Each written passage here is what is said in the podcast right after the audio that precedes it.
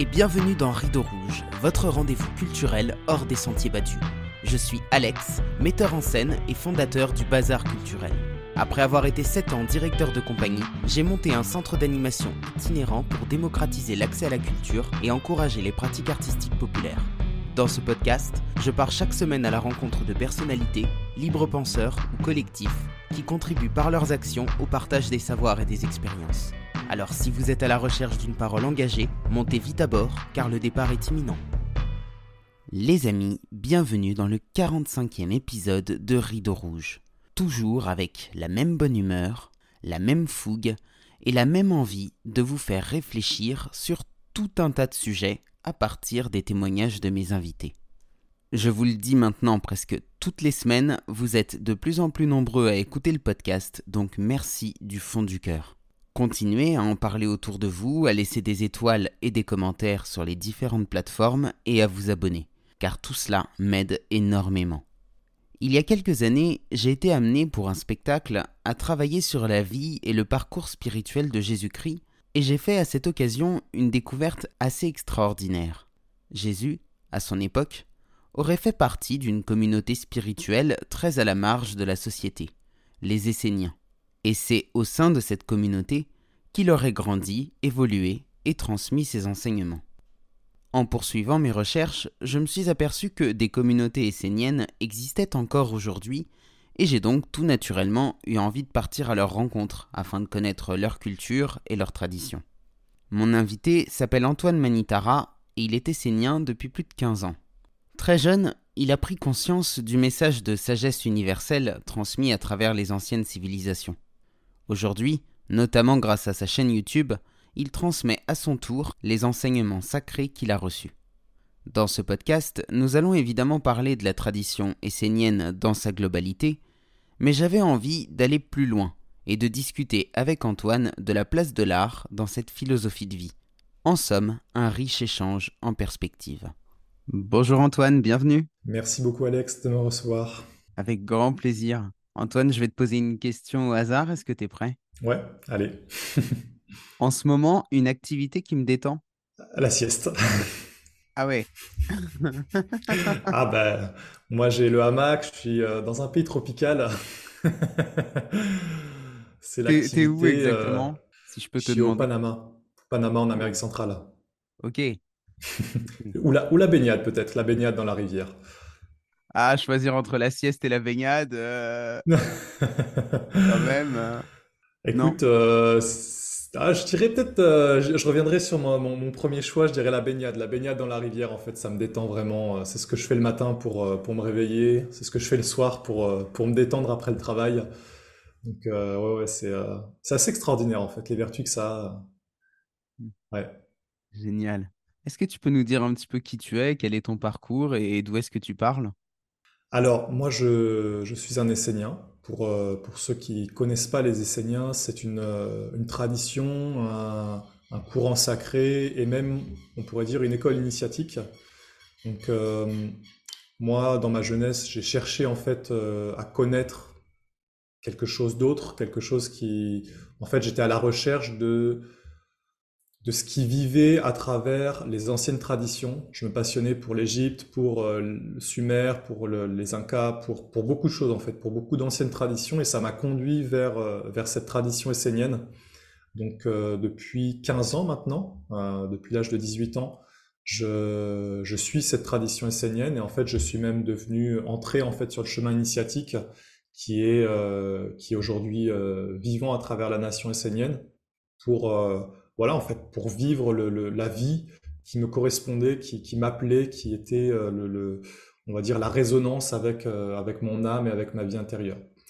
Donc aujourd'hui, là, je vous parle d'un village essénien, parce que euh, les Esséniens, on forme des communautés, on vit dans des villages, on aspire à une vie qui est très simple, très naturelle. Donc on, a des, communautés à plusieurs, dans plusieurs pays où on vit vraiment proche de la nature. Et moi, donc, je vis dans un de ces villages où euh, donc c'est au Panama, le village où je suis.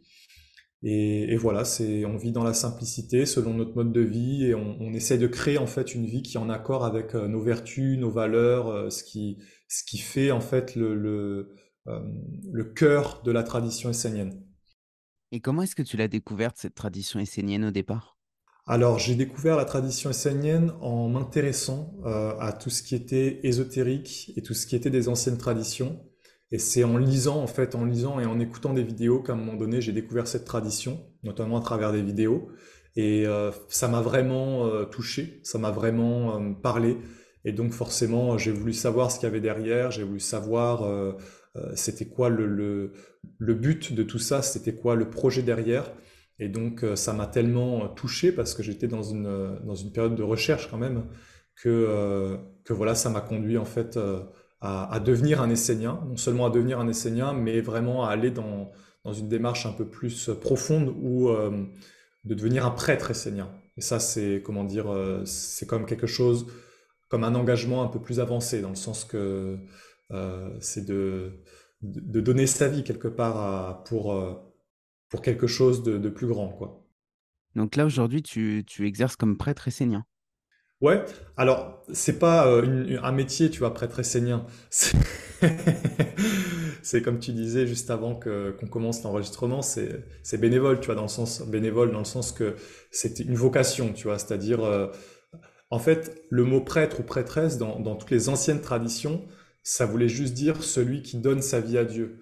Donc celui qui met qui met tout son être au service d'un monde supérieur. Donc c'est concrètement, ça se concrétise par le fait de, d'avoir une vie particulière, d'avoir une vie qui est comme euh, dédiée à travers un mode de vie euh, dans une discipline intense, dans euh, bah, quelque part dans des villages dans des villages esséniens, donc en étant dans la nature, tu vois, en fait retiré un peu du tumulte et de d'être de faire de faire des œuvres en fait de, de tu vois par exemple cette chaîne YouTube que je fais dans laquelle je partage ces vidéos et ces enseignements, c'est vraiment une activité de prêtrise, dans le sens que je le fais comme un don à l'humanité, et c'est euh, même un don à l'humanité et un service pour un monde supérieur. Donc c'est pas juste, euh, tu vois, il y a beaucoup de gens qui font des vidéos sur YouTube, et la majeure partie, ils veulent soit quelque part créer une activité, vivre de ça.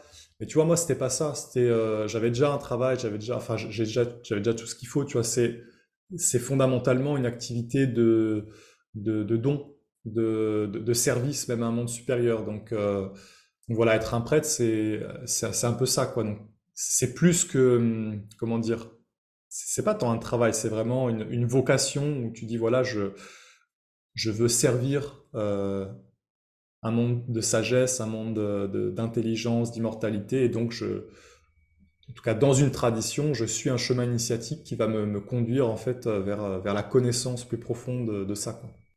Avant que tu nous parles peut-être un peu plus de ton chemin initiatique, si tu es d'accord, j'aimerais te demander qui sont les Esséniens et euh, voilà, qui, qui, c'est qui cette communauté? Qu'est-ce qu'ils défendent? C'est quoi leurs valeurs? Alors, historiquement, les Esséniens sont une communauté très ancienne. Je sais que beaucoup, beaucoup de gens en ont entendu parler à travers les, manuscrits de la mer Morte, parce que c'est, on va dire, euh, ces manuscrits qui ont, euh, qui ont popularisé euh, les Esséniens. Mais les Esséniens étaient déjà présents avant, c'est-à-dire ils étaient déjà présents en Égypte et dans des traditions anciennes. Donc, que ce soit les Esséniens d'avant ou d'aujourd'hui, il n'y a pas tant de différence. Il n'y a pas tant de, en tout cas dans le fond, dans le, dans le fond de, du chemin qu'on poursuit. La, tradition essénienne, c'est fondamentalement une tradition qui cherche à bâtir un mode de vie qui est en accord avec des valeurs de la terre et des valeurs de, de, la lumière, tu vois, c'est-à-dire euh, ce qu'on appelle Dieu. Mais après, je sais qu'aujourd'hui, c'est un mot assez, euh, euh, difficile à entendre peut-être, mais fondamentalement, ces, communautés esséniennes, cette tradition essénienne, elle a juste pour but d'enseigner aux êtres les, lois de la vie, les lois de l'existence, et, en fait de montrer que l'homme est plus qu'un être humain, qu'on est fondamentalement des âmes, et qu'on a juste oublié en fait cette réalité, et que si aujourd'hui on vit dans un monde qui est, euh, comment dire, euh, on va dire pauvre, pauvre, euh, qui vit dans, une atmosphère de, guerre, de, avec beaucoup de forces destructrices, c'est tout simplement parce que on, a perdu en fait ce lien avec l'âme et avec des mondes plus grands. Donc la tradition essénienne, simplement, c'est ça en fait. C'est juste une, c'est juste une tradition, c'est juste une communauté qui cherche à faire vivre cette euh, connaissance et à, ouvrir ce mode de vie euh, pour tous les êtres qui veulent vivre ainsi, tu vois. Donc c'est quelque chose de très libre dans le sens que euh, on, cherche vraiment à, à, ce que les êtres qui, veulent suivre ce chemin soient des êtres libres et que en fait ce soit la liberté qui gouverne euh, ce chemin, tu vois, parce que bien souvent dans le passé, à travers les, religions euh, d'État, qui ont été instituées, ça a été imposé toutes ces choses, c'est-à-dire qu'on a imposé euh, des croyances, on a imposé mais tu vois, la tradition essénienne, l'enseignement essénien, c'est l'inverse. C'est-à-dire, c'est, c'est une communauté libre où chaque être, en fait, apprend à son rythme et devient libre de, des connaissances qu'il acquiert intérieurement, mais pas des croyances. C'est-à-dire, c'est pas, euh, c'est pas de croire, tu vois, c'est, en fait de cheminer intérieurement et donc de découvrir soi-même les réalités, euh, les réalités de, de ce qu'on appelle Dieu, quoi. Donc finalement, l'enseignement essénien, les communautés esséniennes, elles sont dédiées à Dieu. Ça, c'est, une, certitude mais dans, quelque chose de libre et de, euh, réel, en fait, de concret, pas d'abstrait. Jésus a évolué parmi les Esséniens. Jésus est peut-être aussi une partie de, ses apôtres et de ses disciples. Est-ce que c'est ancré aussi dans, votre histoire et dans, dans votre héritage euh, aujourd'hui? Énormément, ouais. Énormément, euh, le, comment dire, le, le, passage de Jésus sur la terre euh, et comment dire, le, fait qu'il soit bah, un Essénien et qu'il était, qu'il ait vécu dans ces communautés, que sa mère Marie était essénienne et que quelque part il était, pour nous en fait, Jésus a été le fruit de cet enseignement dans le sens que euh, même les êtres qui étaient dans ces communautés de l'époque, ils ont préparé pendant plusieurs siècles l'arrivée euh, de ce maître et de, de cet être qui, qui, portait la lumière. C'est même plus que tu vois, euh, comment dire, un, fils de Dieu qui apparaîtrait comme ça de nulle part. C'est vraiment le fruit d'un travail sur plusieurs siècles d'une communauté qui a en fait qui a tout fait pour que pour qu'un être comme ça puisse apparaître. Donc pour nous, c'est effectivement quelque chose qui est, euh, qui est fondamental. Et en fait, dans l'histoire, c'est quelque chose que, que, la tradition essénienne a toujours cherché à reproduire. Par exemple, en Égypte, quand on regarde comment l'Égypte était constituée, euh, tout était constitué en fait pour faire apparaître des rois, des pharaons, des, fils de la lumière. Et tout, toute euh, l'organisation de ce peuple, qui a quand même duré plusieurs milliers d'années, ce qui est assez extraordinaire pour un peuple, généralement les peuples durent euh, quelques centaines d'années, voire mille ans, mais c'est assez rare d'avoir des peuples qui durent sur 3, 4, 5 000 ans, quoi. Ce qui était le cas de l'Égypte.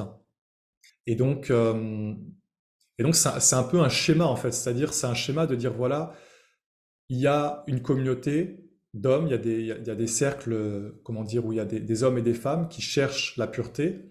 Mais en fait, il y a, comme un savoir-faire de, de créer un, comment dire, tout un espace pour que un, fils ou une fille de la lumière, un être qui va être vraiment particulier, exceptionnel, vienne et, fasse évoluer l'humanité sur un plan encore supérieur. Et ça a été un peu le cas de Jésus. Ça a été le cas de, de, beaucoup de fils du soleil en Égypte qui ont, qui ont donc porté cette tradition et qui ont, euh, ben voilà, qui ont laissé un héritage énorme. Parce qu'aujourd'hui, si tu vas en Égypte, tu peux voir encore euh, d'une façon très concrète l'héritage qu'il y a sur place. Quoi. Et euh, voilà, ça, a toujours été le cas en fait dans, dans, cette tradition. Et aujourd'hui, finalement, c'est un peu ce qu'on qu'on continue à faire et à, à rechercher, c'est-à-dire à, à, créer comme une, une, atmosphère pure pour que les êtres qui portent des missions, qui portent, qui sont des, êtres prédestinés à la lumière, puissent aussi trouver une terre et qui puissent quelque part montrer à l'humanité que voilà, être un homme, c'est bien plus que ce qu'on est aujourd'hui. C'est, plus grand. C'est, voilà, plus élevé. Donc, euh... donc oui, Jésus a, enfin, la, venue de Jésus et même ce qui en a découlé à travers les siècles, parce que pour nous, euh, Jésus a transmis cette initiation à Saint Jean. Je ne sais pas si tu connais un petit peu l'histoire, mais il y a, cette histoire en fait compte où, où Jésus est sur la croix et il y a à côté de lui Saint Jean et Marie. Donc Saint Jean son plus proche disciple et Marie sa mère. Et donc il dit à Saint Jean, euh, Fils, voici, ta mère, et il dit à Marie, Mère, voici ton fils. Et en fait, pour nous, dans ces paroles, c'était comme une transmission de, l'Esprit du Christ. Et, Saint Jean est celui qui a continué après la tradition à travers les âges et qui s'est réincarné à travers différents maîtres et différents courants comme les Bogomiles, les Cathares. Les Cathares en France, on les connaît bien. les Templiers, les Rosecroix et, et d'autres courants. C'est pour ça que l'enseignement essénien, au tout début, quand Olivier Manitara a, comment dire, a, commencé cette, ce cheminement, ça s'appelait le, courant de Saint-Jean. C'est-à-dire qu'on on se nommait nous-mêmes, on ne se nommait pas encore comme Esséniens à cette époque-là, on se nommait nous-mêmes comme étant le courant de Saint-Jean, donc comme étant les héritiers de Saint-Jean. Donc voilà, c'est comme toute une histoire en fait qui est chargée de, justement de ces 2000 dernières années, de tout ce qui a pu, euh, comment dire, euh, euh, vivre et exister. C'est vraiment, ah oui, ça fait partie intégrante de, de, de, de l'histoire de, de la tradition essénienne et de, aujourd'hui ce qu'on en vit. Quoi. Ce retrait du monde, il est volontaire de votre part? Le fait de ne pas participer à une société, d'être un petit peu euh, euh, en, isolement par rapport à tout ça? Oui. Alors, dans l'idée, en fait, il ne s'agit pas de, de, s'isoler pour se couper, euh, mais surtout, en fait, de créer des espaces dans lesquels on peut être libre de vivre surtout avec la nature. Parce qu'aujourd'hui, ça devient de plus en plus euh, compliqué, de plus en plus difficile. Mais il y a quand même en fait une idée en fait de, de, créer, euh, parce que pour que pour que quelque chose soit vraiment, euh, tu vois, pour expliquer ça, je, vais essayer de, de, montrer plusieurs exemples. Mais tous les êtres qui ont reçu ou qui ont eu un lien avec le monde de la lumière, à un moment donné de leur vie, ils se sont retirés. Si tu regardes par exemple la vie de Bouddha, Bouddha il s'est retiré en fait. Il s'est retiré du monde. Parce qu'en fait, il ne pouvait pas trouver cette lumière dans le monde. Il y avait trop d'agitation, il y avait trop de, en fait, trop, trop de forces euh, contraires. Donc il s'est retiré et il a été dans la nature. Il a médité pendant des années et des années pour atteindre un savoir particulier. Si tu regardes Mahomet, Mahomet c'est la même chose. Mahomet il s'est retiré dans des grottes pendant des mois et il priait, il priait, il priait. Et à un moment donné, il a été, il a reçu des révélations de l'archange Gabriel. Et si tu regardes même Moïse et beaucoup d'autres, ça a été la même chose. Même quand je regarde l'histoire d'Olivier Manitara, donc qui a comme ré, euh, on va dire, euh, réactualisé cette tradition euh, immortelle, bah, il s'est retiré pendant trois ans. Il s'est retiré du monde pour pouvoir quelque part tisser un lien avec un autre monde. Donc notre retraite du monde, quelque part, elle est dans cette idée, en fait. Elle est dans cette idée de se dire si, si, on, veut, euh, si on veut avoir un contact vivant avec ce qu'on appelle les anges, si on veut avoir un contact vivant avec les esprits de la nature, avec les, mondes invisibles, on doit s'extraire de, de, cette agitation, on doit s'extraire de ce monde, parce que euh, on ne pourra pas à l'intérieur. Tu vois, il y a encore pas longtemps, je regardais ce qui se passait à Paris, je me disais, mais non, mais c'est tellement clair, c'est tellement évident. Je veux dire, on ne peut pas. En fait, c'est des mondes incompatibles, tu vois. Euh, Dieu, c'est la paix, c'est l'amour, c'est toutes ces choses. Mais et si tu regardes ces choses-là, elles vivent dans la nature. La paix, elle est dans la nature. La sérénité, elle est là, en fait. Et si tu vas dans la nature, tu peux te relier, en fait, à cette paix, cette sérénité qui est plus grande. Mais si tu vas dans une ville, c'est pas la paix qui règne, c'est pas l'amour. Les gens se parlent pas, il y a de la colère, y a, enfin tu vois? Donc c'est comme une incompatibilité vibratoire qui fait que il peut pas y avoir vraiment de, de mélange. Alors ça veut pas dire qu'on vit en autarcie ou tu vois qu'on vit coupé du monde, mais c'est juste que dans cet aspect de, de, de créer un mode de vie qui est en accord avec les valeurs qu'on porte, c'est comme une obligation, tu vois. C'est comme, euh, c'est comme l'atmosphère nécessaire pour pouvoir vivre avec nos valeurs, avec nos, choix et avec les, modes de vie qu'on a, qu'on a décidé, enfin le mode de vie qu'on a décidé. On est ensemble aujourd'hui pour parler plus spécifiquement de, l'art et du rôle de l'art. C'est quoi l'art dans la tradition essénienne?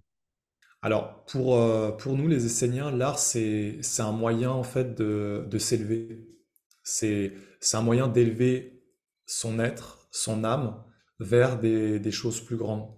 Et tu vois, pour nous, l'art, il est vraiment multiple dans le sens que euh, il va pouvoir se manifester, bien sûr, à travers, à travers le visible, comme à travers une belle peinture, à travers une belle œuvre d'art, euh, euh, voilà, peut-être une statue, mais il va beaucoup se manifester en, fait à travers ce qui est de la beauté invisible. C'est-à-dire que, en tout cas pour moi aujourd'hui, comment, comment je le vis, l'art c'est juste, tu as un support visible pour une beauté qui est invisible. Comme à travers un chant, à travers une prière, à travers, euh, à travers même une œuvre, tu vois, même quelque chose de, de, réalisé, tu vois, qui, est, qui, qui en apparence n'est pas une œuvre d'art, mais qui à l'intérieur porte une poésie, qui à l'intérieur porte quelque chose de beau. Euh, en fait, c'est quelque chose qui, éveille l'âme. Et en fait, si on, pousse le, truc beaucoup plus loin, en tout cas, moi, en tant qu'Essénien, c'est vers là que je veux, conduire l'art dans ma vie, c'est que ma vie tout entière soit une œuvre d'art. Je ne sais pas si tu vois, mais tu as, au Japon euh, la cérémonie du thé, tu vois, euh, où, en fin de compte, ils ont poussé quelque chose de la vie quotidienne, donc de boire du thé, dans quelque chose d'artistique.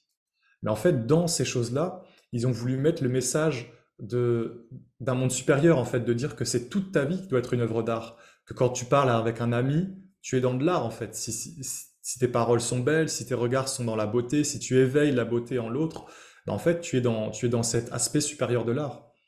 Et l'art, euh, comment dire, euh, que tu fais, va être juste un support, quoi. Va, être, va te permettre en fait d'atteindre cette poésie, d'atteindre cette, cette beauté, cette lumière, cet amour. Euh. moi, j'adore regarder l'évolution de l'art. Je, je, trouve ça extraordinaire de voir à quel point l'art a, a, chuté pour moi. Quand tu regardes l'art il y a, euh, il y a 5000 euh, ans, il y a 4000 ans, il y a 3000 ans, et progressivement, tu vois une chute tu vois une dégénérescence jusqu'à l'art moderne. Je me rappelle être allé au musée d'art moderne de New York. c'est voilà, il n'y a plus l'âme, c'est-à-dire il n'y a, a, plus il y a plus la vie intérieure, il n'y a plus euh, il y a plus quelque chose de, divin. Si tu vas par exemple pour moi, si tu vas en Égypte, euh, tu es au summum de l'art. Tu es au summum de, l'art qu'on peut connaître, parce que peut-être qu'il y a d'autres civilisations passées qui ont, qui ont eu un degré d'art encore plus élevé. Mais tu une, as une splendeur. Ils ont divinisé les animaux, euh, tu vas en Inde, c'est pareil, ils ont divinisé tout, en fait, ils ont amené la beauté dans toute chose. Aujourd'hui, l'art, c'est devenu quelque chose d'abstrait, quelque chose qui touche plus le concret, le réel. Et en fait, ça, a perdu finalement son rôle primordial qui était euh, d'élever les âmes. Tu me parlais juste avant du, théâtre, mais théâtre, ça veut dire quoi à la base? Ça vient de théos, des dieux. En fait, c'était l'art de, représenter euh, des scènes pour le théâtre, ce n'est comme ça. C'est-à-dire, c'est l'art de représenter des scènes pour éveiller les êtres et leur faire, faire, leur faire vivre des expériences initiatiques sans qu'ils aient besoin de les vivre. Par exemple, je sais pas, il faisait vivre une scène de colère ou quoi pour faire comprendre au peuple que, euh, pour faire comprendre les forces et leur montrer en fait, euh, leur faire vivre l'expérience à travers le théâtre pour qu'ils n'aient pas besoin de la vivre eux-mêmes. Donc c'était un art initiatique, c'était un art sacré. Et c'est ça que je trouve beau dans l'art, c'est que finalement, c'est un art, euh, enfin, c'est quelque chose d'initiatique fondamentalement. Enfin, en tout cas, ça devrait l'être. Moi, c'est comme ça que je le, je le perçois, c'est comme ça que je le, je le, visualise. Et, dans la tradition essénienne, c'est vrai qu'on a, on a vraiment cet aspect-là de, de, de, chercher à, en fait, à élever la vie et à faire de la vie quelque chose d'artistique. Et le summum, on pourrait dire, c'est que pour, pour nous, en tout cas les Esséniens, ce serait que notre vie soit euh, uniquement dans des vertus. Et ça, ce serait l'œuvre d'art parfaite, tu vois, c'est-à-dire un peuple qui vit uniquement dans des forces vertueuses et où il n'y a pas de, de, force euh, destructrice, en fait, de, de, côté de sombre, tu vois. Et, euh, et, ça, pour nous, ce serait la perfection de l'art, en fait. Parce que c'est un art vivant, c'est un, on pourrait dire, c'est un peu comme, pour moi, l'art le plus beau, c'est quand tu regardes le soleil, c'est quand tu regardes les étoiles, c'est quand tu regardes la nature et toutes ces choses. Donc, euh, donc voilà, ça, tout ça, ça, ça éveille ça. Et si tu regardes l'art ancien, moi je, moi je suis vraiment un passionné de l'Égypte. C'est pour ça que j'en parle souvent. Mais euh, si tu regardes en Égypte, leurs représentants, leur, leur œuvre artistique, artistique c'est quoi? C'est des animaux, c'est des plantes, c'est le lotus, c'est le serpent, c'est la vache, c'est le scarabée, euh, c'est le soleil, c'est les étoiles, c'est toutes ces choses. Et donc c'est vraiment, euh, c'est vraiment quelque chose qui élève, qui élève euh, l'âme. Alors ça m'amène deux questions. La première, c'est est-ce que euh, on n'a pas besoin quand même d'un équilibre entre l'ombre et la lumière? J'entends ce que tu dis par rapport au fait que euh, ce qui serait euh, l'œuvre d'art totale, c'est c'est cette vie entourée de lumière, mais en même temps, la lumière n'existe que parce qu'il y a l'ombre, et on a besoin qu'il y ait l'ombre pour pouvoir voir la lumière. Donc est-ce que euh, est-ce que aussi ça, ça participe pas d'une forme euh, d'équilibre euh, cosmique presque? Et la deuxième, c'est c'est assez étonnant parce que pourtant, les artistes, quand on regarde l'histoire, alors peut-être plus au XXe siècle, et c'est vrai que je te rejoins sur le, la perte du sacré, mais la- l'artiste, c'est quand même cette, cette âme tourmentée, justement. On, Hmm. on a beaucoup cette ouais. image-là. Donc comment est-ce que toi, tu, tu vois les choses par rapport à ça? Déjà peut-être sur la notion d'ombre et de lumière, et puis euh, après l'autre question. Ok, ça marche. Écoute, oui, je suis tout à fait d'accord dans le sens que le- le- l'ombre, euh, l'ombre et la lumière coexistent et juste, sont justement deux mondes, euh, deux mondes qui, qui- qui vivent ensemble. Enfin, surtout dans notre monde en fait, parce que nous, on est dans un monde de dualité. Donc, tu peux pas avoir, euh, tu peux pas avoir euh, la lumière et l'ombre séparées. Elles sont, elles, sont une quelque part. Elles sont dans, dans le, elles sont le reflet l'une de l'autre, tu vois. Un peu comme ce, symbole de Lao Tzu, euh, du, du yin et du yang, quoi. Donc, mais ça, c'est parce que Effectivement, c'est une réalité et euh, mais mais justement dans tout ça il y a quand même une connaissance parce que la lumière doit équilibrer l'ombre et, et l'ombre doit être au service de la lumière normalement tu vois dans, dans l'ordre. En fait si tu regardes l'ordre cosmique, le recyclage par exemple, les forces du, recyclage de la Terre, elles sont au service de la vie, au service des arbres, au service de ce qui s'élève et tout ça. Elles sont pas en fait au summum de l'existence. C'est pas elles qui gouvernent, tu vois. Ce qui gouverne, c'est le soleil, c'est les étoiles, ce sont des forces supérieures. Et euh, donc, effectivement, l'ombre et la lumière, en fait, ne peuvent pas être séparées. Mais il y a quand même un ordre. Et je pense qu'aujourd'hui, on a perdu cet ordre, tu vois. Euh, et euh, je pense maintenant à l'art euh, avec des IA, parce que ça, me vient à l'esprit.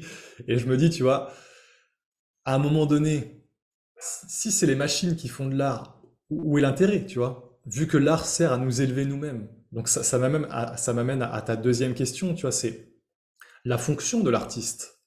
Euh, effectivement, qui est une âme tourmentée, mais qui est comme un peu un être euh, subtil, c'est-à-dire que les artistes dans tous les domaines, ce sont des êtres qui ont généralement une subtilité, qui ont euh, une sensibilité particulière, donc qui captent des idées, qui captent des, des, des, images, qui captent des choses. Des, euh, pour certains, je, je pense à Léonard de Vinci par exemple, qui sont aussi des génies, tu vois, donc euh, qui amènent un côté, euh, une connaissance en plus dans leur art, tu vois, qui, qui est quelque chose de- d'encore supérieur. Et ben, euh, quelque part, effectivement, les, pour moi, les artistes, en fait, sont le, sont le reflet euh, du degré d'évolution d'une société et d'un peuple. Dans le sens que, pour moi, tu peux, tu peux regarder le degré d'évolution d'un, peuple par, euh, par l'art, et la culture. Voilà. Tu vois, tu, me parlais justement de tout ton projet qui est de la culture, de l'art et de toutes ces choses. Mais pour moi, en fait, l'art et la culture, c'est le baromètre de, euh, de, du, degré d'évolution d'un peuple et d'une société. Et, euh, effectivement, pour moi, l'artiste est celui qui va, euh, quelque part, il est une âme sensible en fait. Il est une âme pure qui, euh, qui, qui, va, qui va capter des idées, mais qui est quelque part, euh, c'est pas forcément lui qui, génère, tu vois. Il, va- capter, il va capter un peu ce qui, alors pas, pas tous, mais je dirais la majorité vont capter comme l'esprit qui est là, l'esprit de l'époque. C'est pour ça qu'aujourd'hui, l'art, en fin de compte, est d'une certaine façon, parce que c'est un esprit, c'est l'esprit de l'époque. Et, et même, ça m'a, tu vois, ça me fait penser à, beaucoup euh, d'artistes ou d'écrivains qui ont été, euh, qui, qui, ont vu les choses avant qu'elles se passent, tu vois. Euh, par exemple, Jules Verne, qui, qui a vu des choses avant qu'elles se passent.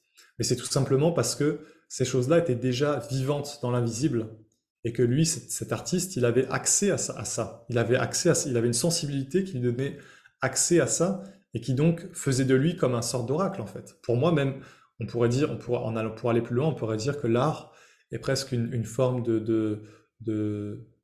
d'oracle.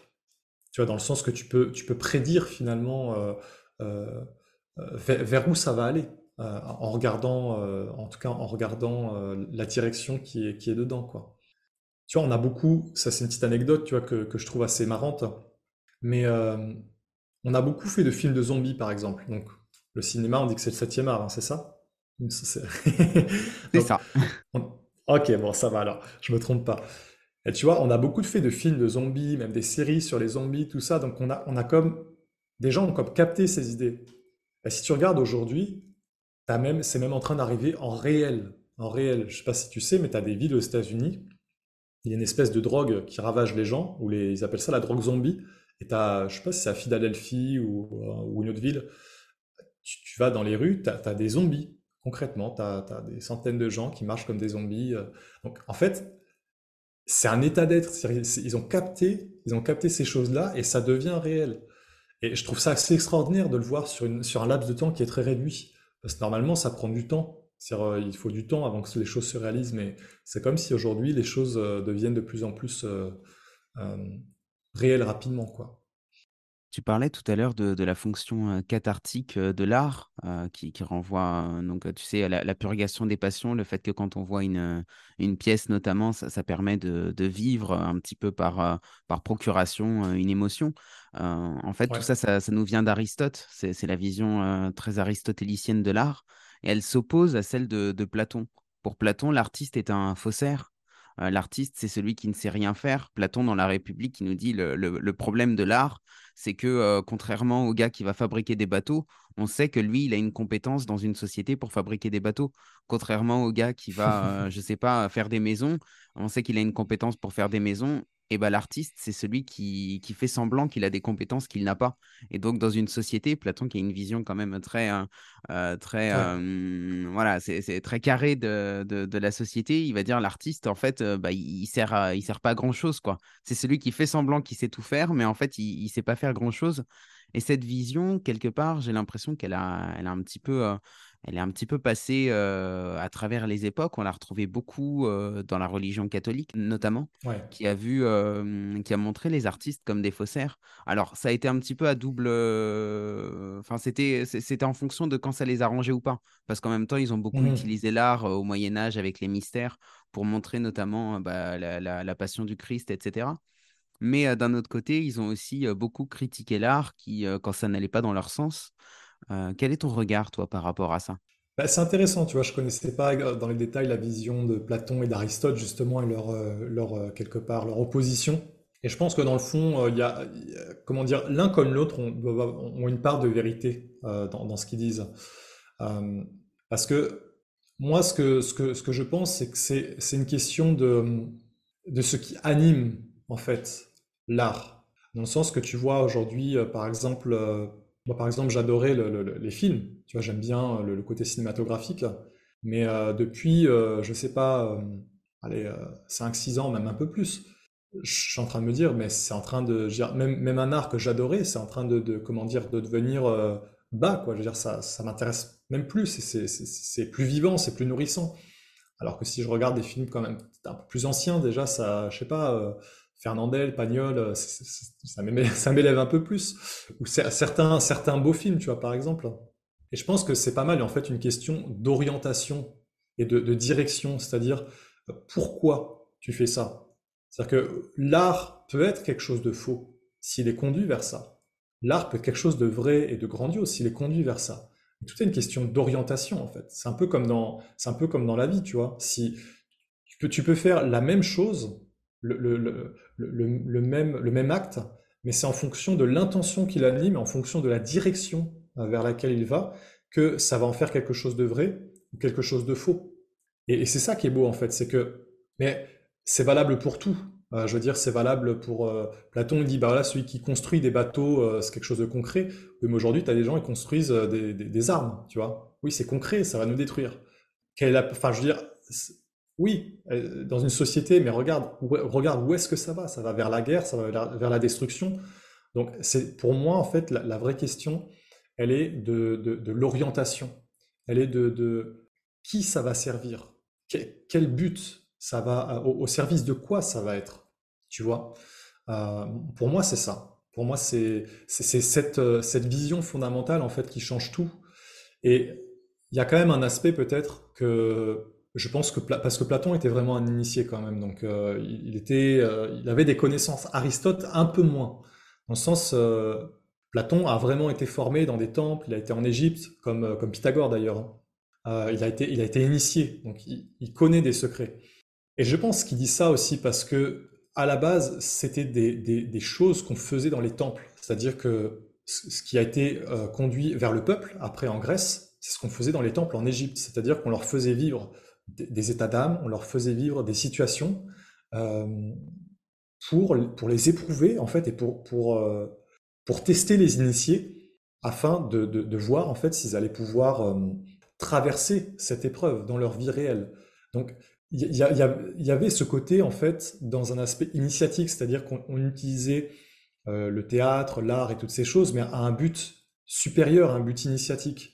Et c'est vrai qu'en Grèce, ça a commencé à se perdre, c'est-à-dire ça a commencé à être tourné vers l'humain alors qu'en en Égypte, c'était encore tourné vers, vers, le, vers les dieux, vers des mondes euh, qui n'étaient pas humains. Donc, je comprends aussi la vision de Platon. C'est-à-dire que pour moi, il y a vraiment du vrai dans, dans, chaque, dans chaque vision. Et euh, il faut avoir vraiment tous les, tous les aspects de, de, de, on va dire, de l'image pour voir, euh, avoir une vision globale. J'aime beaucoup cette réponse, merci. Mais généralement, c'est ça en fait dans la vie. Tu vois, il y a souvent on dit voilà il y en aurait un qui a raison, l'autre qui a tort. Non, généralement, il y a toujours en fait une petite part de vérité dans beaucoup de choses. Des fois, une part de vérité plus grande, des fois plus petite.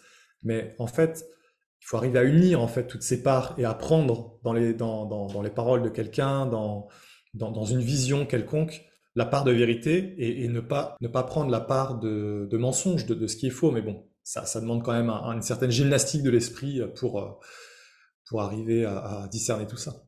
L'art aussi, c'est un, c'est un moyen de, transmettre la culture, comme tu l'as dit tout à l'heure, c'est un moyen d'inscrire dans la matière quelque chose qu'on va ressentir, mais il y a d'autres façons aussi de transmettre une culture. Ça peut être une transmission orale, ça peut être par le biais de, d'initiation aussi un petit peu personnelle.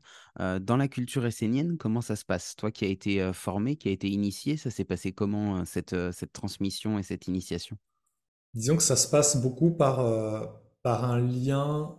En fait, c'est comme si dans, la tradition essénienne, à travers euh, les initiations, on te conduit à, à faire l'expérience euh, du vivant à différents niveaux.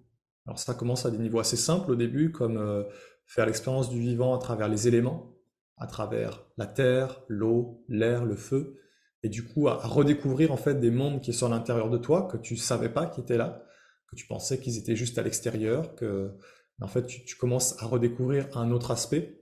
Et ça, ça va progressivement justement dans cet aspect de plus en plus intérieur, à, notamment à travers après les sens, le côté sensoriel, où tu vois on a nos sens extérieurs, on a notre regard, notre ouïe, notre euh, odorat, notre goût, notre toucher.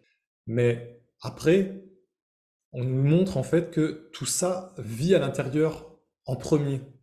Et que avant même de regarder à l'extérieur, tu peux regarder à l'intérieur. Et ça, d'ailleurs, les artistes le savent. Euh, la majorité, parce que pour moi, on peut pas séparer les artistes aussi des, des, créateurs et des, génies, tu vois. Euh, Léonard de Vinci l'a bien montré, tu vois, il était à la fois un génie et un, artiste. Et euh, parce qu'il fonctionne suivant le même modèle, en fait. Il fonctionne suivant un lien avec des mondes subtils. et en fait, par une ouverture, ils vont recevoir de l'information. Et cette information, ils vont la, condenser. Donc ils sont comme un lien entre l'invisible et le visible.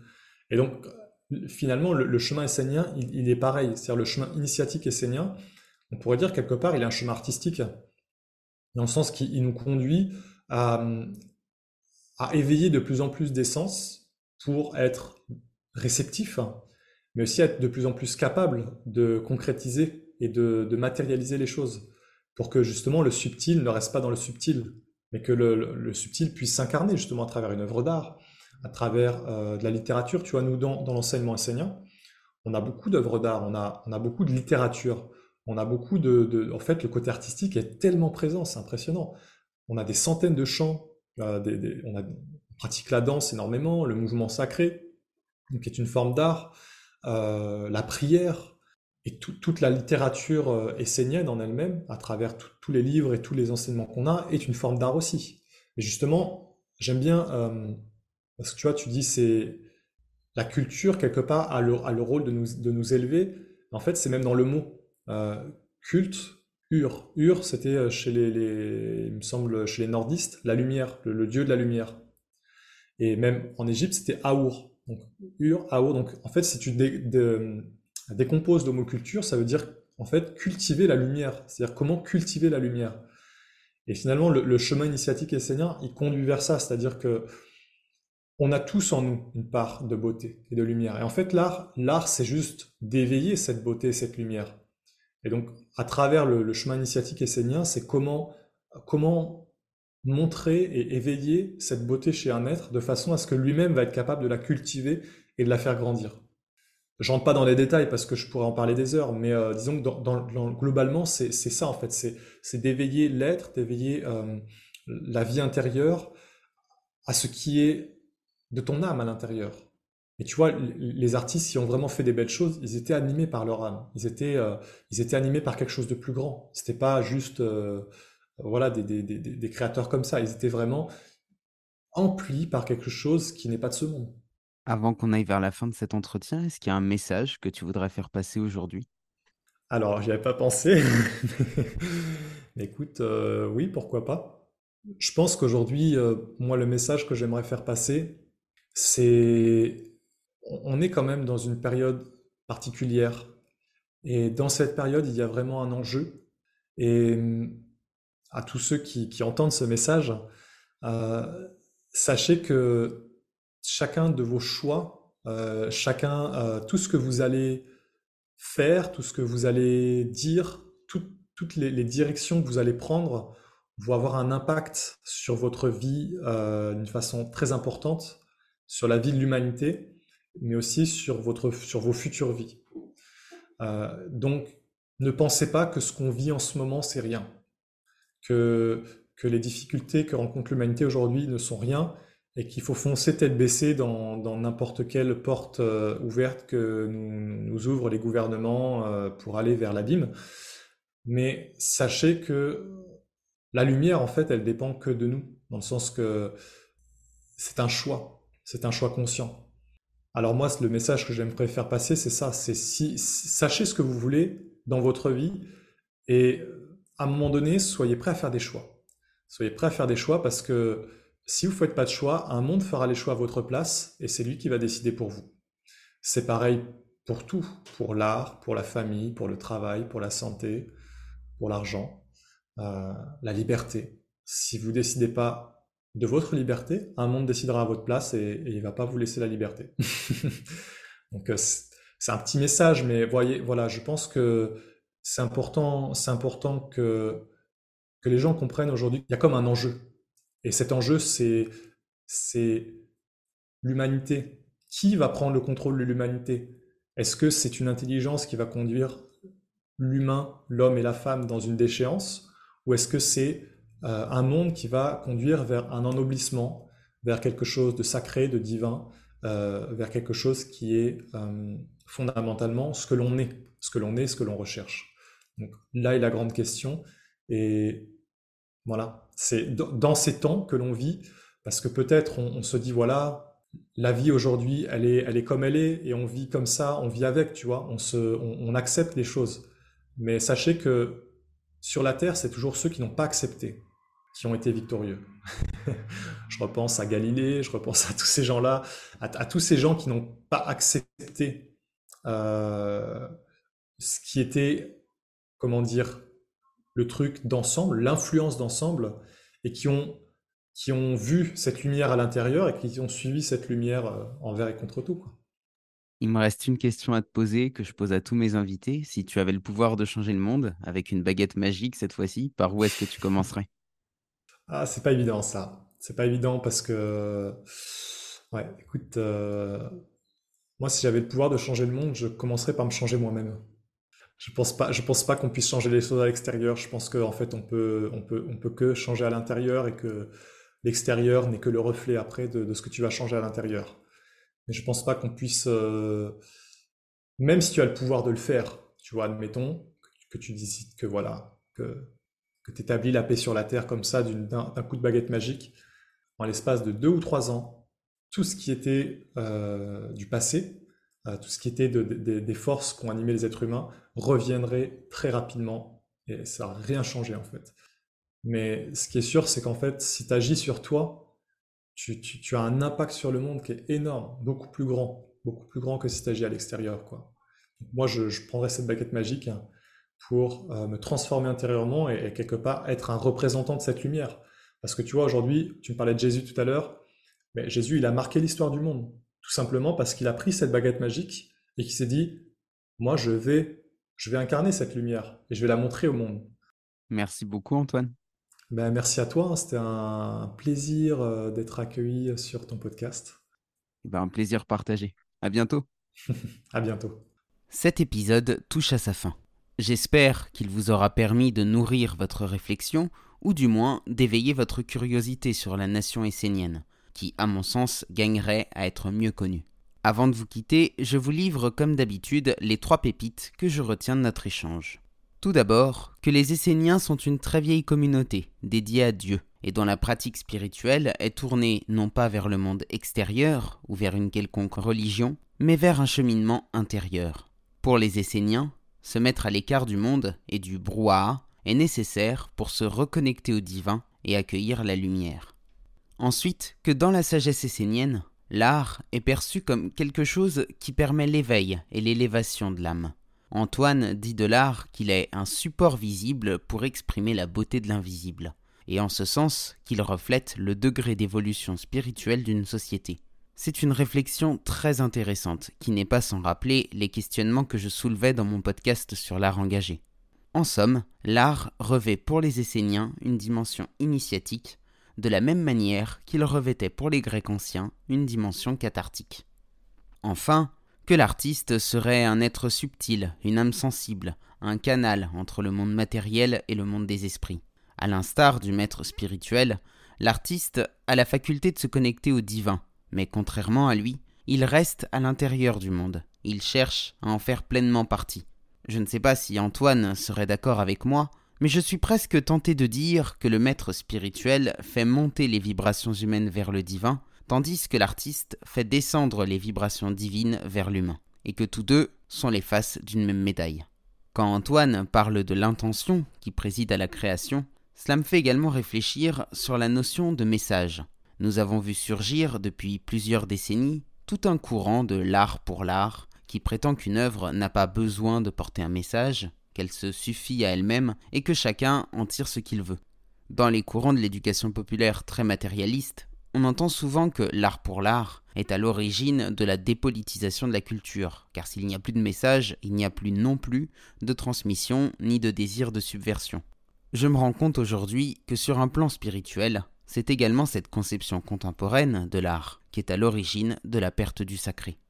Si le podcast vous a plu, n'oubliez pas de lui laisser une note positive et de vous abonner si ce n'est pas déjà fait. Et pour celles et ceux qui veulent aller plus loin, vous pouvez soutenir le bazar culturel en adhérant à l'association.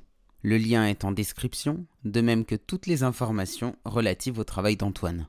Merci d'avoir écouté cet épisode et à la semaine prochaine pour une nouvelle rencontre hors des sentiers battus.